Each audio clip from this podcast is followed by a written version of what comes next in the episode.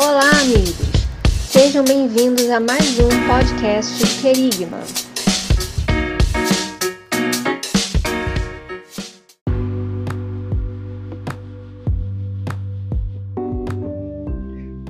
Fala galera! Estamos em mais um podcast do Querigma, nosso Querigma Cast, para falar sobre um tema super importante dessa vez, que é a igreja. E hoje nós vamos falar da questão de sermos a igreja. Somos a igreja. Quando eu digo somos, são aqueles que creem em Cristo, aqueles que, aqueles que tiveram uma experiência com o Senhor e foram salvos pela sua graça salvadora que está à disposição de todos aqueles que se arrependem e creem. Mas antes, queremos, como sempre, agradecer a todos aqueles que nos ouvem e acompanham o Querigma nas redes sociais, seja no Spotify, seja no Amazon Music, Google Podcast, enfim, tantas outras plataformas aí. Tem gente que já pode nos ouvir no YouTube, no Instagram, enfim, que você continue acompanhando o Querigma e desde já vai aqui o nosso agradecimento.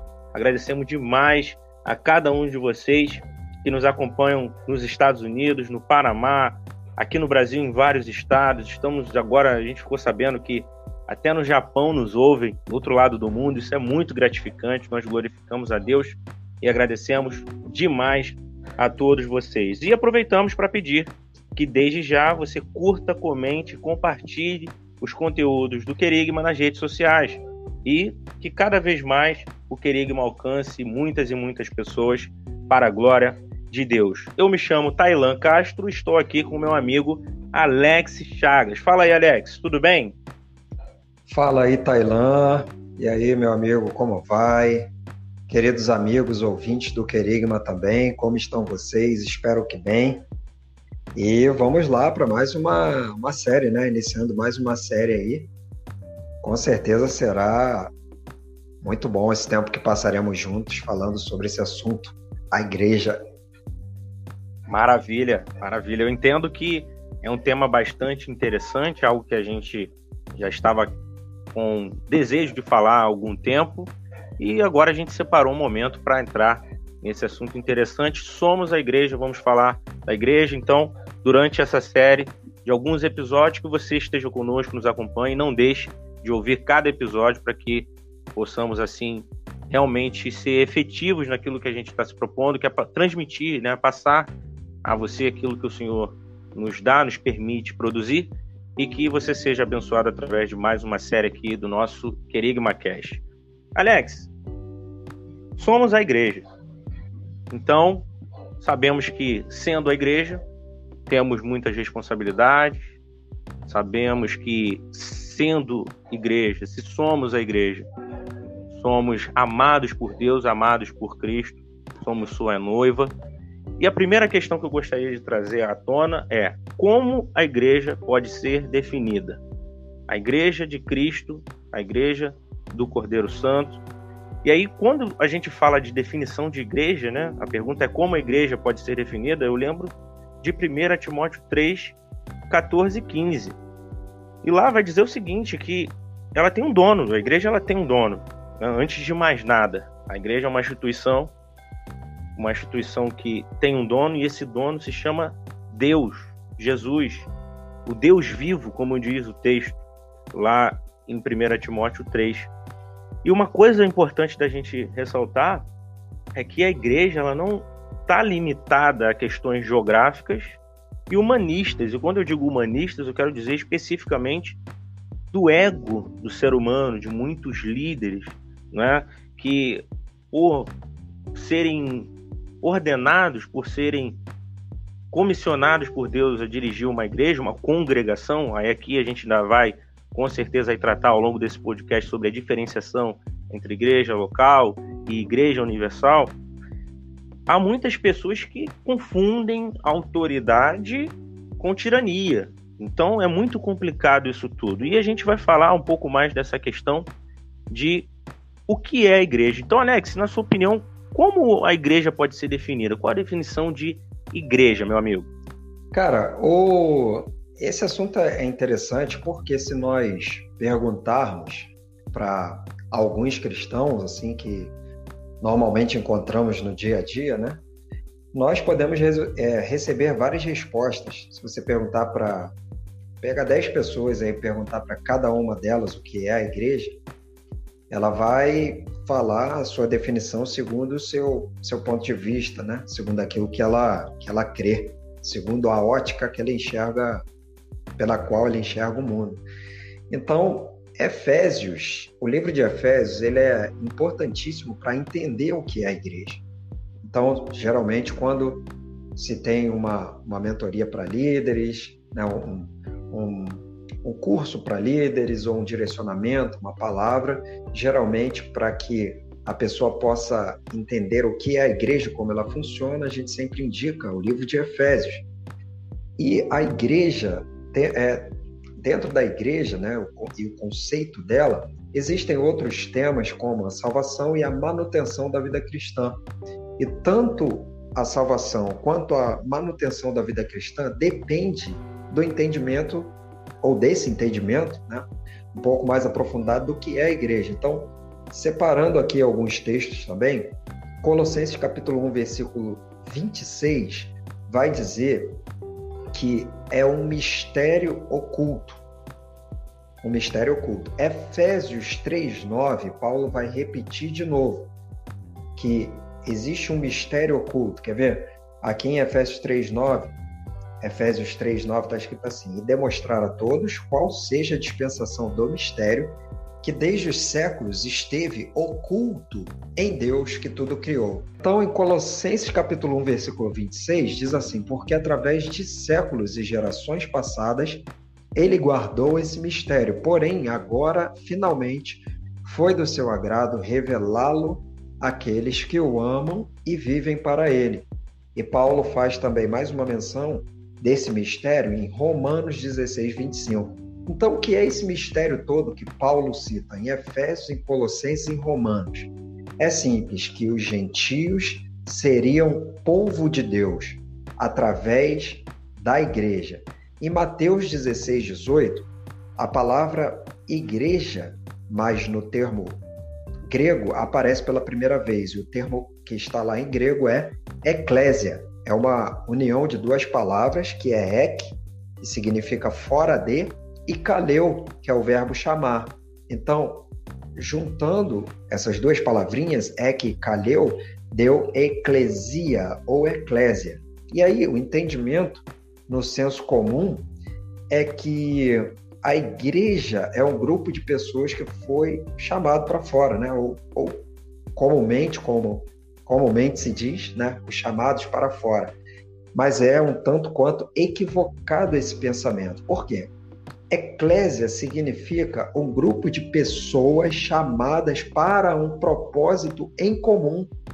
E esse conceito, Tailã, ele vem lá de Atenas. Então, se nós é, citarmos aqui Heródoto, que foi o, é considerado né, o pai da história, fez uso desse termo, eclesia, Platão, Eurípides. É, estes são alguma, algumas pessoas importantes que fizeram uso desse termo, sempre se referindo às comunidades né, a, a que estavam ali é, situadas em Atenas. Então, quando era algum assunto de comum interesse para, para a comunidade, os principais homens daquela, daquela cidade se reuniam em um lugar comum para deliberar a respeito das coisas que seriam bem para a sua comunidade. E esse é o conceito de eclésia, né? Não é simplesmente aqueles que foram chamados para fora. Porque sabe aonde nós podemos cair no erro? Nós falamos na série passada sobre os cinco ministérios. Então, você imagina que o evangelista, ele trabalha fora da igreja. E aí, Sim. quando ele pega esse termo e fala que igrejas são aqueles que são chamados para fora, ele acha que só quem está fora da igreja está fazendo a coisa certa. É Mas, por exemplo, né? Mas, por exemplo, se eu, se eu tenho a vocação de mestre, você não vê o mestre fora da igreja. Por exemplo, o mestre sentado em uma praça ensinando. Você vai ver o mestre, a maioria das vezes, discipulando alguém, dando uma escola bíblica ou dentro do prédio né, ensinando, o pastor também, o pastor está dentro do, pé, do prédio, o evangelista está fora. Então, o conceito de igreja são grupo, é um grupo de pessoas chamados para um propósito em comum. Se nós fomos chamados para fora, nós fomos chamados para fora do pecado e para dentro da comunhão com Deus, como está descrito lá em Efésios capítulo 2, versículo 19. E o versículo vai, vai citar que nós somos a família de Deus. E, e é curioso Paulo usar esse, esse termo família de Deus em Efésios 2,19, por quê? A Septuaginta, que foi uma, uma tradução em grego do Antigo Testamento, né, que foi utilizada na Biblioteca de Alexandria, a Septuaginta usa o termo eclésia para substituir um termo uh, hebraico que é o carral. E carral ele significa família. Então olha só que curioso, Tailan. Quando nós olhamos de novo com cuidado Mateus 16, 18, ao invés de aplicarmos o termo eclésia, podemos aplicar o termo carral no lugar. E olha como isso faz, faz muito sentido, porque Jesus está conversando com os seus discípulos e quando ele vai falar com Pedro, ele fala assim: E as portas do inferno não prevalecerão contra aqueles que foram chamados para fora, contra a eclésia, né? No termo, uhum. em grego. Agora, olha só como é que Carral ficaria. Porque as portas do inferno não prevalecerão contra a minha família espiritual. Maravilha. Então, eclésia, muito provavelmente, né, foi uma tradução em grego do termo do termo carral, que é um conceito que está permeado no Antigo Testamento, também pode ser aplicado como família espiritual. Então a gente já começa a ter uma definição de, do que é a igreja, né? E é importante também ressaltar, complementando aí o que você falou, Alex, é que ela defende a verdade, né? A igreja ela tem essa essa missão, né? Como uma das de suas missões, ela tem a sua missão principal e tem como uma de suas missões defender a verdade, porque ela foi liberta pela verdade, é o que está lá em João 8,32. E conhecereis a verdade, a verdade vos libertará. E é engraçado que o versículo 31 ele é muito interessante, porque quando a gente lê o versículo 32, a gente entende dessa libertação, né? Mas fazendo um link aqui com 1 Timóteo 3, como eu citei, a gente pode encontrar o seguinte, ó, no versículo 31. Jesus dizia, pois, aos judeus que criam nele: Se vós permanecerdes na minha palavra, verdadeiramente sereis meus discípulos. E aí, o que a gente pode encontrar aqui? Permanecer. 1 Timóteo 3 vai falar que a igreja é coluna, não é isso? Coluna e baluarte da verdade. E aí, aqui nesse versículo 31 de João 8, a gente lê que se vós permanecerdes na minha palavra, ou seja, na verdade, verdadeiramente sereis meus discípulos. Então, a igreja, né, aí dentro dessa questão de definir o que é a igreja e suas atribuições, a igreja ela tem como finalidade também defender a verdade, a verdade que é a palavra. E eu me lembro de João 17, 17, Jesus intercedendo em favor dos discípulos naquele momento, né, aqueles discípulos que estavam com ele ali, e os discípulos que viriam depois. Né? Ele, ele pede ao Pai, santifica-os na verdade, a tua palavra é a verdade. Então, muito importante lembrar dessa questão da defesa da verdade, hein, Alex? Importantíssimo. É, uma, é um dos pilares da igreja, né? Tratar sempre com, com a verdade, né? E a própria verdade é Jesus, né? Ele disse: "Eu sou o caminho e a verdade". Então, toda vez que a igreja ela ela se move em verdade ou ela expressa a verdade, ela tá ela está expressando um, um caráter, o caráter de Jesus, está expressando o caráter de Cristo. Sim. É, ao, ao passo que o contrário é verdadeiro. Toda vez que a, a igreja ela não expressa, e aí eu, diferencio igreja I maiúsculo e I minúsculo, né? Ah, nós vamos falar disso daqui, daqui a pouco. Então, se a igreja ela não trata com verdade, ela não está expressando assim o caráter de Cristo, né? Sabemos quem é aquele que é mentiroso e homicida desde o princípio. Verdade, Alex. E além disso, é bom lembrar que a igreja ela é a única que tem o antídoto para a cura desse mundo caído. A gente lê na Bíblia que o mundo jaz do maligno, né?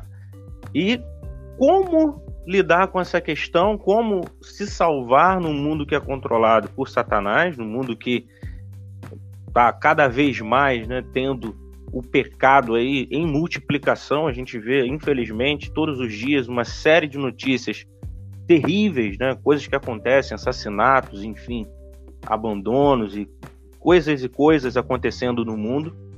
E aí, quando o homem, é porque o homem sempre, em algum momento da vida, ele vai se questionar em relação à sua fé, em relação à sua crença, em relação a uma origem, e aí, quem pode ajudá-lo no momento, talvez ali de angústia, no momento de uma crise existencial, onde ele se pega de repente pensando: caramba, o que, que eu vou fazer diante de tanta pressão, diante de tanta, tantas coisas né, que acontecem na minha vida? Às vezes está passando por um problema, e aí esses pensamentos vêm, esses questionamentos vêm à mente, e a gente só pode dizer o seguinte: olha, meu amigo, só a igreja tem um antídoto. Que antídoto é esse? É o evangelho da graça de Deus. Só a igreja é detentora desse evangelho, que, como diz a palavra, é o poder para convencer, para salvar, é o poder para tirar o homem de um mundo de trevas, de uma situação de completa decadência né, espiritual e morte para a vida eterna, não é isso, Alex? Para você ver que curioso, a igreja ela é a única instituição que consegue devolver o, o cidadão.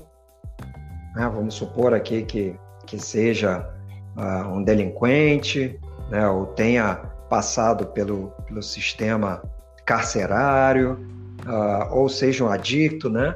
Uh, a igreja é a única instituição capaz de restaurar esse indivíduo por completo e devolvê-lo ao pleno exercício da cidadania, né, ao convívio da sociedade de novo. Então a igreja, ela, ela realmente ela carrega esse poder e, e, é lógico que esse poder vem vem de Jesus, que é o cabeça da igreja. E essa e essa e quando a igreja de fato ela ela manifesta esse caráter de Cristo, se torna realmente poderosa. Verdade, verdade, Alex, é, é verdade. E aí, uma segunda questão que a gente pode explorar aqui nesse bate-papo, e aí o nosso ouvinte com certeza está acompanhando, a gente já conseguiu aqui chegar numa definição, né, do que é a igreja, ou pelo menos tentar passar para você o que é a igreja, a gente também tem que abordar a seguinte questão: olha, a quem interessa então, ou deve interessar a igreja? Porque eu penso o seguinte: há muitas pessoas que em, em algum momento da vida, ou por vários momentos, na verdade, elas pensam o seguinte: eu não preciso de nada, tá tudo certo, tá tudo ok, minha vida vai bem, eu não preciso desse Cristo, eu não preciso da igreja, eu não preciso de nada que venha a intervir no, no, na minha jornada, né? em como eu vivo a minha vida. E aí eu lembro aqui do famoso pagode que diz, né, deixa a vida me levar. Então tem muita gente que vive a vida no piloto automático e é isso aí, tá tudo certo, vou embora, eu vou viver. Só que aí é bom a gente lembrar do que está escrito em João 3,16, que é o versículo áureo da Bíblia, que diz Deus amou o mundo de tal maneira que deu seu único filho para que todo que nele crê não pereça, ou seja, não morra, mas tenha a vida eterna. E aí eu posso, com isso, auferir o seguinte, Alex. A igreja interessa aos arrependidos e crentes em Cristo, aqueles que se arrependem verdadeiramente dos seus pecados, tomam consciência de que estão estão num, num estado caído, numa situação deplorável espiritualmente falando, e decidem crer em Cristo. Para quê? Para que eles não morram, né? não morram para a eternidade, não morram eternamente. Aí é, é bom a gente contextualizar aqui, né? Existe a primeira morte, essa morte que é do corpo, né? Nessa vida que nós vivemos, e a segunda morte, é o que está na palavra de Deus, a segunda morte, que é a morte eterna, onde de fato o homem morrerá e morrerá para sempre. Então, a igreja interessa quem? Aos arrependidos e aqueles que creem em Cristo para terem a vida eterna, não é isso, Alex?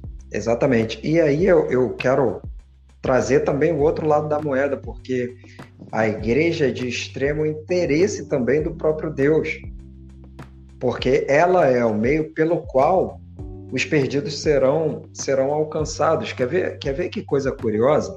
Lá em 1, 1 Coríntios, 1 Coríntios capítulo 11, versículo 20, Apocalipse capítulo 1, versículo 10, aparece um termo que é o curiacos. O curiacos, na tradução livre para nós, é, significaria, ou significa, né? Pertencente ao Senhor, aquilo que pertence ao Senhor. E essa palavra curiacos, ela deu origem à palavra church em inglês, por exemplo, né? A palavra kirk na Escócia e a palavra kirch em alemão. Então, tanto church quanto kirk quanto kirch são a igreja, né? São a palavra igreja em vários idiomas aí, porque a gente tem umas palavras que são cognatas e elas vêm de um, de um mesmo tronco linguístico. Então a igreja ela pertence a Deus, ela é do interesse de Deus. Né? Deus ele, ele sustenta com o seu poder supremo a igreja ela é de interesse também de Jesus, o próprio Jesus é o cabeça da igreja, o apóstolo Paulo fala isso. E lá em 1 Coríntios capítulo 12, versículo 27, Efésios 4, versículo 12, a igreja é tida como o corpo de Cristo. Isso é interessante por quê? Porque sempre que Deus faz algo através de uma pessoa, na verdade ele quer alcançar o coletivo. Então, se nós é, olharmos o Antigo Testamento, nós iremos perceber ou ver um homem chamado Jacó, que depois passa, tem o seu nome transformado para Israel. O que, que acontece? Jacó deixou de ser um CPF para se tornar um CNPJ. Cara, Jesus a mesma coisa. Jesus deixou de ser um indivíduo, né, uma pessoa, para se tornar um corpo para se tornar o cabeça de um corpo, que é a igreja. E aí, como nós falamos no início, que nós iríamos fazer essa distinção, a igreja, com I maiúsculo, é, é esse corpo místico de Cristo. Né? Paulo vai falar isso. Cristo é o cabeça e todos nós somos um membro. Os membros, né? Fazemos, fazemos parte da, da composição desse corpo.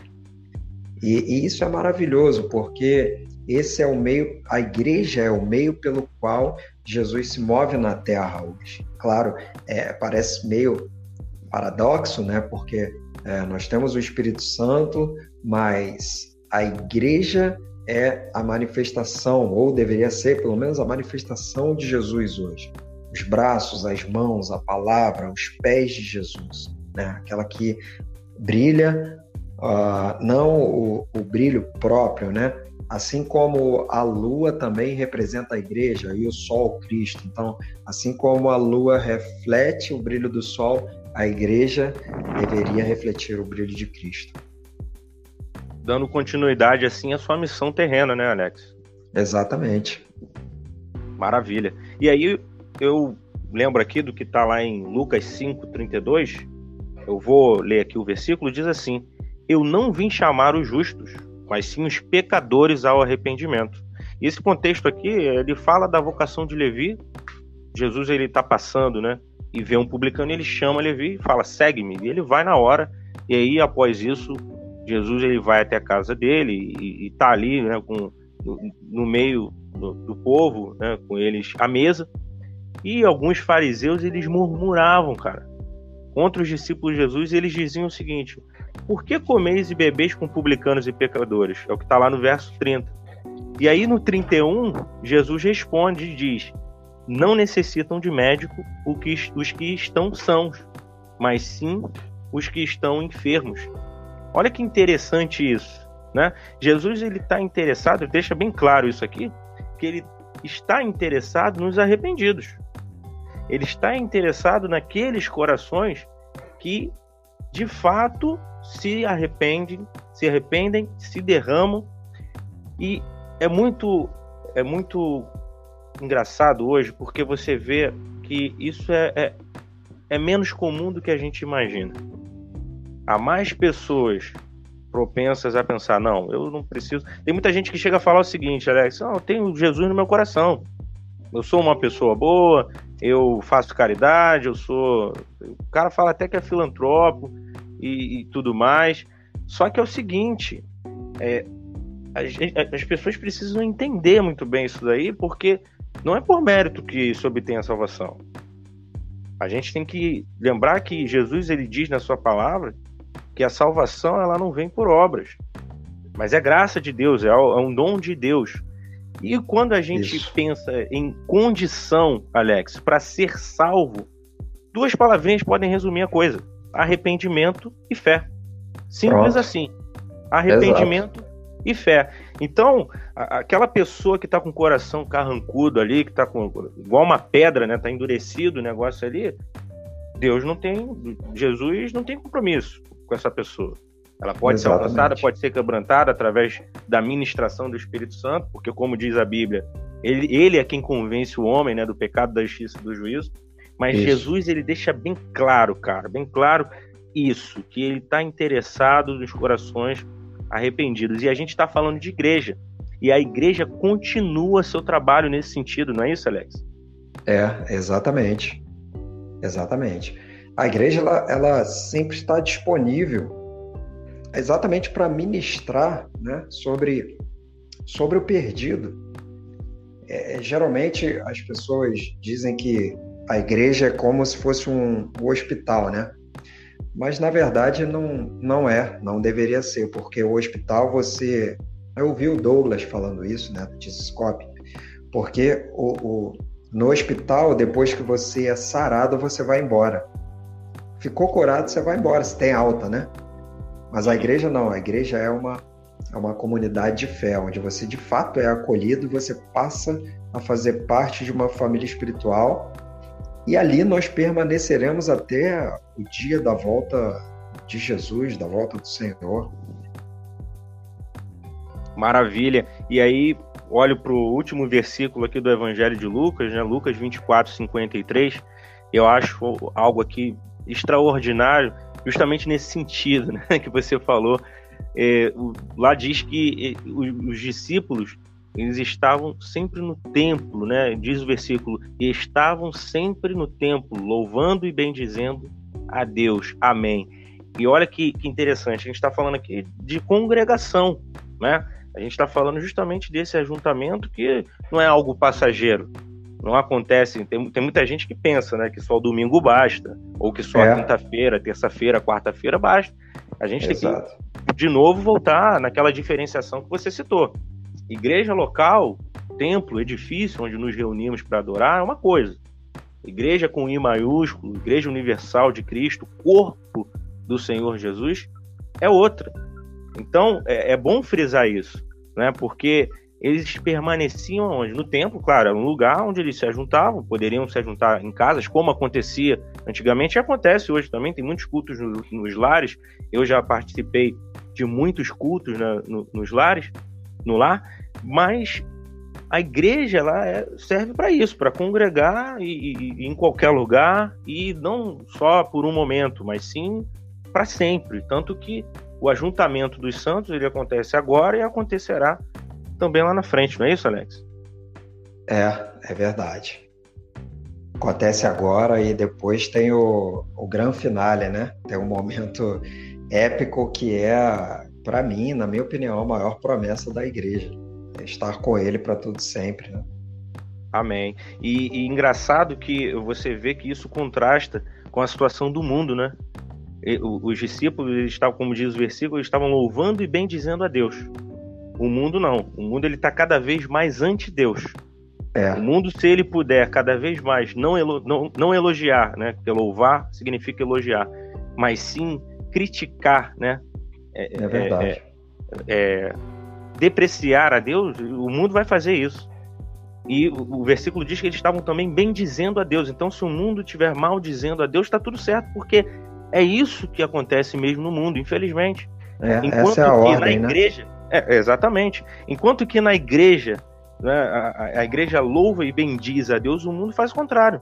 Então, fica aí mais uma vez aquela questão, né? A quem interessa aí a resposta, a quem interessa ou deve interessar a igreja? Os corações se arrependem. A gente falou aqui, a gente resumiu em duas palavras: arrependimento e fé. É, e fé, né? Essa é a condição para que o homem ele, ele seja salvo e, e, a igreja é interessante para essa pessoa que entende, inclusive, a ideia de ajuntamento, o conceito, aquilo que Jesus quer que o seu povo faça que é se reunir constantemente, congregar, né, sendo um corpo bem ajustado para cumprir a sua missão e agir para a glória dele. Agora tem Isso. outra questão, o Alex, que é o seguinte: qual é o destino da igreja? Porque a gente já falou um pouquinho, né, agora há pouco, sobre essa questão de lá na frente, né, haverá de novo o ajuntamento. E aí fica a pergunta: qual o destino da igreja? Se a gente for lá para 2 Pedro 3,13, a gente vai constatar que existe uma promessa. Não é isso? isso? Existe uma promessa. E o que é engraçado, aliás, o que é maravilhoso, a gente fala engraçado é porque a gente fica desconcertado com as coisas que Deus faz. É tão maravilhoso, né? Deus sempre anuncia antes o que ele vai fazer, cara. É impressionante. Deus, ele anuncia aquilo que ele vai fazer. E aí, eu tô aqui em, em 2 Pedro 3,13, olha o que o versículo vai dizer. Mas nós, segundo a sua promessa, por isso eu falei de promessa, aguardamos novos céus e nova terra em que habita a justiça. E aí tem outro detalhe: aguardamos novos céus. Ou seja, é necessário esperar um curso, né, Alex? Isso. Tem um curso, tem, tem, tem um, um período, uma fase, que é essa fase né, o período para o cristão de santificação, onde ele caminha na terra e vai passar por provas, por, por lutas, etc. E, e, nesse curso é bom a gente chamar a atenção para algo que a gente falou no início, né, que tem a ver com a missão da igreja. É importantíssimo evangelizar, pregar o evangelho, porque quem vai fazer parte né, desse destino da igreja, né, ao que foi prometido? Todos aqueles que ouvirem a palavra. E ouvindo a palavra, amigo, eles vão crer e vão fazer parte dessa igreja e vão também estar juntos né, nesse destino final, não é isso? É, é, é exato, cara. E aí o, o, é muito, muito interessante o texto que você leu. Quando nós devemos ter a, a consciência que nós estamos num período chamado a Era da Igreja. E a Era da Igreja está diretamente ligado com a, as manifestações do reino, do reino de Deus. Então, assim como o reino de Deus ele tem duas fases de manifestação ou de atuação, a igreja também possui duas fases. Então, qual o destino da igreja? Então, a igreja tem um destino para, para já, para hoje, que é ser a manifestação de Jesus, ser o reflexo de Jesus aqui na terra. Né? Ser, como nós falamos antes, né? ser as mãos de Jesus, ser a palavra, a boca, os pés de Jesus, o abraço de Jesus. Então, a igreja tem esse destino imediato, né? que seria o alvo da igreja hoje, estar atuante nesse mundo caído, nesse mundo em pecado, nesse mundo em trevas, e ela tem terá a sua segunda fase, que é a fase da noiva, que encontrará com seu noivo no porvir. Então, agora é ser a manifestação de Jesus para depois se tornar a noiva, né? E, e, e, a noiva que passará pelas núpcias e se encontrará com seu amado e viverá para ele, para ele com ele para todo sempre. Essa, esse é o, o destino da igreja. Então, um imediato e um no porvir. Amém. E interessante que a igreja ela vai alcançar justiça, né? Como diz aí o texto de 2 Pedro, Pedro 3, que eu li agora há pouco, A igreja ela vai, vai ser inclusive satisfeita dessa justiça. A gente tem aí o sermão da bem-aventurança, né? Lucas 6, e a gente pode constatar o seguinte, que toda toda a esperança, tudo aquilo que é, é projetado, tudo aquilo que acontece agora, tudo aquilo que é feito, tudo aquilo que, que é contemplado, vai, vai ter o, o seu ápice, né? Lá na frente. A, a igreja alcançando o seu destino. E aí isso é muito importante porque a gente vê uma carência tão grande de justiça hoje, não é, amigo? A gente vê hoje um, um mundo tão tão depravado, tão, tão, tão sem justiça, né? De fato, né? Muitas, muitas vezes a gente vê casos onde pessoas são injustiçadas por nada. Muitas pessoas indo para cadeia, de fato, né? A gente tá, pode falar aqui da, da questão né, judiciária, né? E aí você vê pessoas indo para cadeia, às vezes de maneira, sabe, contraditória. Muitas vezes a pessoa não cometeu o crime. Temos casos, né, que mostram isso. Verdade. Ou, ou casos também fora da, dessa questão judiciária, coisas do dia a dia, enfim. Falta justiça nesse mundo. Mas no porvir haverá justiça, não é isso, Alex? É. E Mateus 5 diz, né? Bem-aventurado quem tem fome e sede de justiça, sabendo que nós não devemos agir igual aquele justiceiro, né? Tem até um filme do justiceiro que é o homem que faz justiça com as próprias mãos. Sim. Mas Mateus 5 nos ajuda a entender que nós não devemos ser justiceiros, mas entregar nas mãos daquele que é justo e tem uma balança justa para poder julgar entre inocente e culpado. Com certeza ele fará isso, tá? Com certeza, com certeza, meu amigo. Alex, a gente está caminhando aí para o fim de mais um Querigma Cast, de mais um podcast do Querigma. E fica a pergunta aí, né? Qual a dica prática que você daria para quem se interessa, né, pelo destino da igreja? Falamos aqui sobre o destino da igreja, né? O, o interesse pela própria igreja, de congregar, de, de, fazer parte da família de Deus, entendendo o, o, conceito de igreja, o que é a igreja, que foi o que a gente abordou no início, né, como a nossa primeira questão. Qual a dica prática que você dá para quem está nos ouvindo, Alex? Ok, a dica prática é que, independente do, da igreja local que você frequente, você tem que ter a ideia de que a sua igreja local faz parte de uma igreja ainda maior. E a questão é, a igreja local sempre terá problemas, sim, sempre terá. Mas não é por isso também que você irá abandoná-la. Então, se algo te chama a atenção, talvez Deus esteja querendo usar você para mudar essa realidade. Então, o livro de Hebreus vai dizer que nós não devemos fazer como aqueles que abandonam a congregação, mas nós devemos ser corpo junto com os irmãos para estarmos ajudando nessa grande construção desse edifício que Deus está Deus está fazendo, né? Deus está fazendo uma grande obra e conta comigo e conta com você também. Então não abandone a sua congregação, ajude a sua congregação local, seja útil a seu pastor, uh, manifeste a sua vocação, esteja disponível e disposto para trabalhar para o Senhor Jesus, para que uh, Deus continue aí uh, te abençoando. E é isso. Vamos em frente, olhe para o alvo.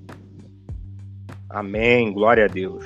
E é isso, maravilha de podcast, mais um bate-papo aí proveitoso, mais um bate-papo descontraído, graças a Deus, sempre por aqui, trazendo para você um conteúdo que seja capaz de te abençoar, que seja capaz de abrir seus olhos, seja capaz de fazer com que você reflita acerca de muitas questões, como essa questão que a gente trouxe aí né? A igreja, somos a igreja, entendendo o conceito de igreja e passando por outras questões, como o destino da igreja, por exemplo.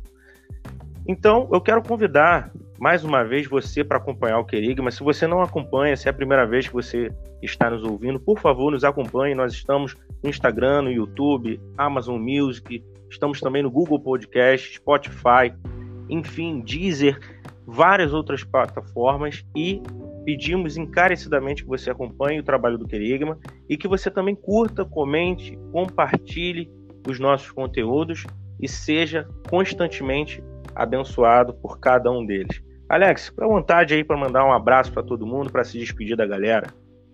Valeu, gente. Então, muito obrigado por vocês estarem aqui conosco, acompanhando mais esse podcast. Incrível, muito bom estar aqui com você, Tailan, só para reforçar aí, né? muito legal estarmos juntos e que... Maravilha. Até a próxima aí, galera. Valeu. É isso, gente. Até a próxima, então. Um abraço a todos vocês. Que Deus a todos abençoe. Esse é o Querigma anunciando o reino de Deus.